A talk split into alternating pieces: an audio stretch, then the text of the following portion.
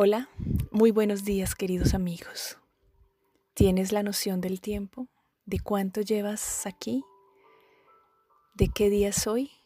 Realmente a veces se pierde la noción del tiempo cuando todos los días estamos haciendo prácticamente lo mismo. Por lo menos a mí me pasa. Ya no sé si es domingo, si es lunes, si es miércoles, en fin. Solo sé que es un día tras otro. Y pues la invitación es a eso. ¿Qué pasaría si solo por hoy, no importa qué día es, solo lo disfruto tal cual venga? Así. Si es lunes, no importa. Si es domingo, no importa. Solo estoy dispuesto a disfrutar cada día, con su emoción, con su alegría, de pronto con las tristezas que a veces traiga, pero sencillamente disfrutarlo abrir los ojos y decir, ok, ¿qué tengo para hoy? ¿Qué tengo para dar hoy en este día? Planes tal vez hayan quedado un poco atrás, pero ¿qué tengo para ofrecer para escuchar este día? ¿Mm? ¿Qué tengo para ver este día? Y hoy, ¿qué tengo para saborear este día?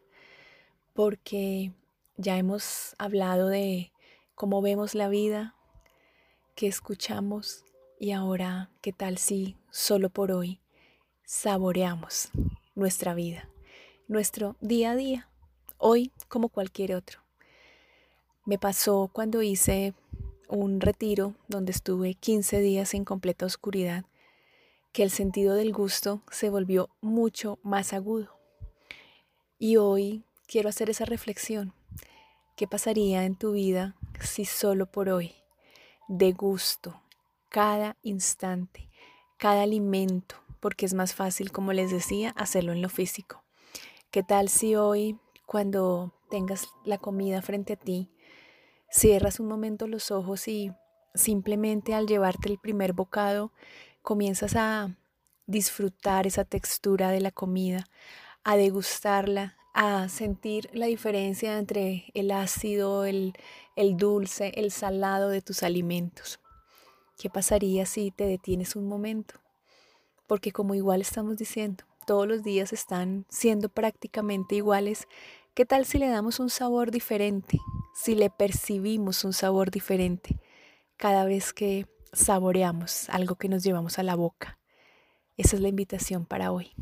¿Qué pasaría si solo por hoy, solo por hoy, saboreo mi vida, la disfruto, saboreo cada bocado que degusto.